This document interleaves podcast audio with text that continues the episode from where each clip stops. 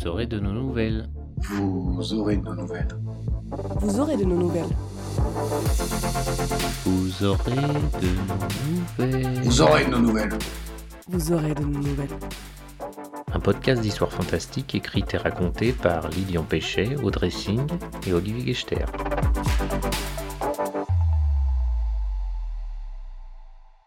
Bonjour tout le monde, c'est Olivier, j'espère que vous déconfinez doucement. De mon côté, j'ai profité qu'on pouvait enfin sortir librement pour aller me faire opérer. Ça m'a mis un peu en retard dans notre programmation. Heureusement, Vincent Corlet nous a offert un enregistrement de ma nouvelle, un dernier pour la route, monté habillé par ses soins. Une nouvelle de science-fiction culinaire comme j'aime en préparer entre deux déjeuners. Vous m'en direz des nouvelles.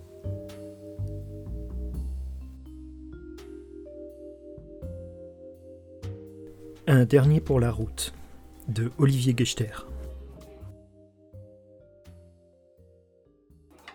Stéphane, repu, s'écarta le plus possible de la table pour laisser la serveuse débarrasser plus facilement. Alors, monsieur, tout s'est-il passé comme vous le vouliez? À merveille, mademoiselle, à merveille. Vos desserts maison n'ont rien de commun avec les saletés synthétiques qu'on trouve partout de nos jours. La nourriture biochimique est bannie de nos cuisines, monsieur. Tous nos ingrédients sont cultivés par des bénévoles à travers le monde. Je sais, je sais, mais j'ai beau visiter régulièrement les restaurants de votre chaîne, je n'arrive pas à m'habituer à une telle qualité. La serveuse sourit avec indulgence. Souhaitez-vous autre chose? Nous avons un magnifique clafoutis de cerises. Des vraies cerises? Oh, bigre Mais un troisième dessert, hmm, ça serait pas très raisonnable. Ah, J'ai peut-être oublié de vous informer que pour la commande d'un troisième dessert, nous reversons 2 euros de plus à notre fondation contre la faim dans les banlieues. Nous serions ainsi en mesure de financer un repas de synthèse à une famille de 5 personnes. Ah Alors si c'est pour la bonne cause. La serveuse revint avec une somptueuse part de clafoutis que Stéphane engloutit à son estomac défendant. Mais lorsqu'on faisait partie des plus favorisés, on n'avait pas le droit de rechigner à aider les plus démunis. Quelques minutes plus tard, après un café et un armagnac hors d'âge qui paierait trois jours de lait maternisé à une mère célibataire dans le besoin, Stéphane se leva pour tituber jusqu'à la caisse. Le vin avait été bon lui aussi, mais il avait frappé fort. Heureusement, ce petit excès permettrait à la Fondation d'assurer trois jours de scolarisation à un enfant défavorisé. Parfois, il faut savoir se sacrifier pour son prochain, songea Stéphane avec philosophie. Le majordome attendait derrière le comptoir, lecteur de cartes en main, sourire aux lèvres. Monsieur a-t-il bien déjeuné? Royalement. J'ai même le sentiment d'avoir un peu abusé. On n'abuse jamais lorsqu'on participe à une œuvre charitable. Oui, c'est vrai. En tout cas, pour une franchise ayant fait vœu de pauvreté, vos établissements sont d'une qualité et d'une tenue irréprochables. L'air inspiré, le majordome montra un buste de bronze fixé au comptoir.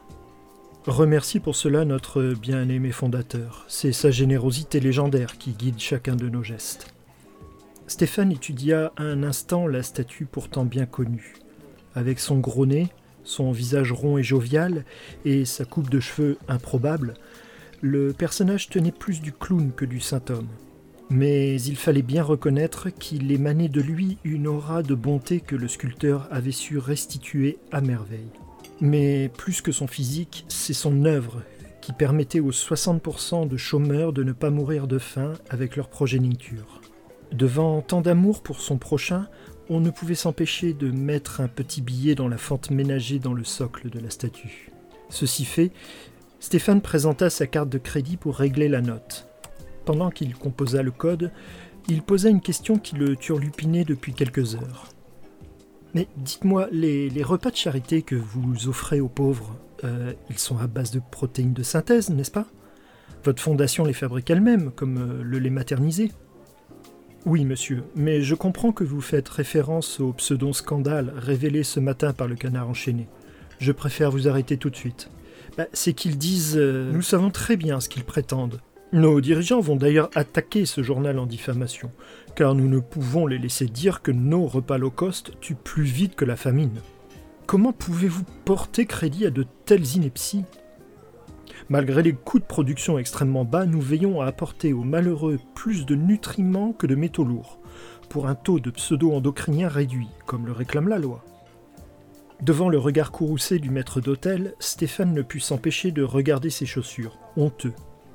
Sans pitié, le majordome continua un moment d'accabler ceux qui osaient s'en prendre à des œuvres de charité avant de conclure La générosité. Tel était l'unique credo de notre fondateur. C'est encore le nôtre aujourd'hui et c'est notre meilleure garantie de qualité.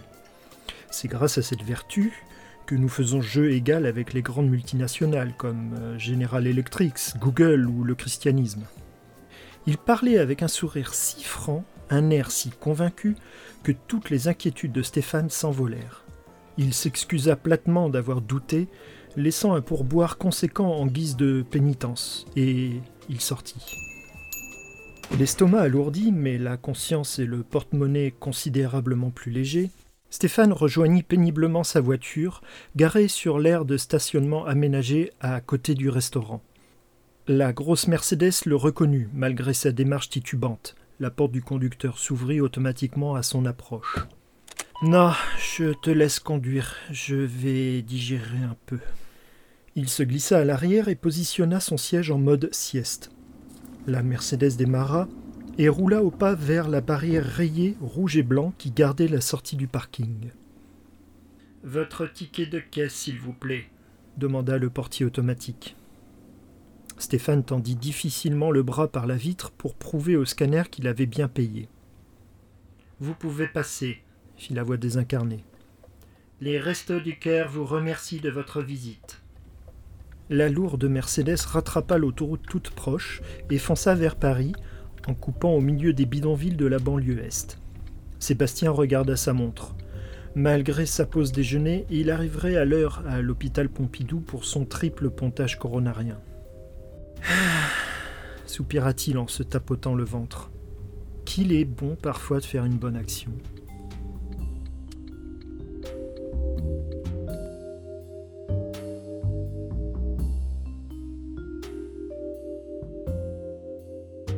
J'espère que Vincent ne vous a pas coupé l'appétit avec mes bêtises. On se donne rendez-vous dans 15 jours pour une nouvelle lecture de Vous aurez de nos nouvelles. En attendant, portez-vous bien, lisez et écoutez des podcasts.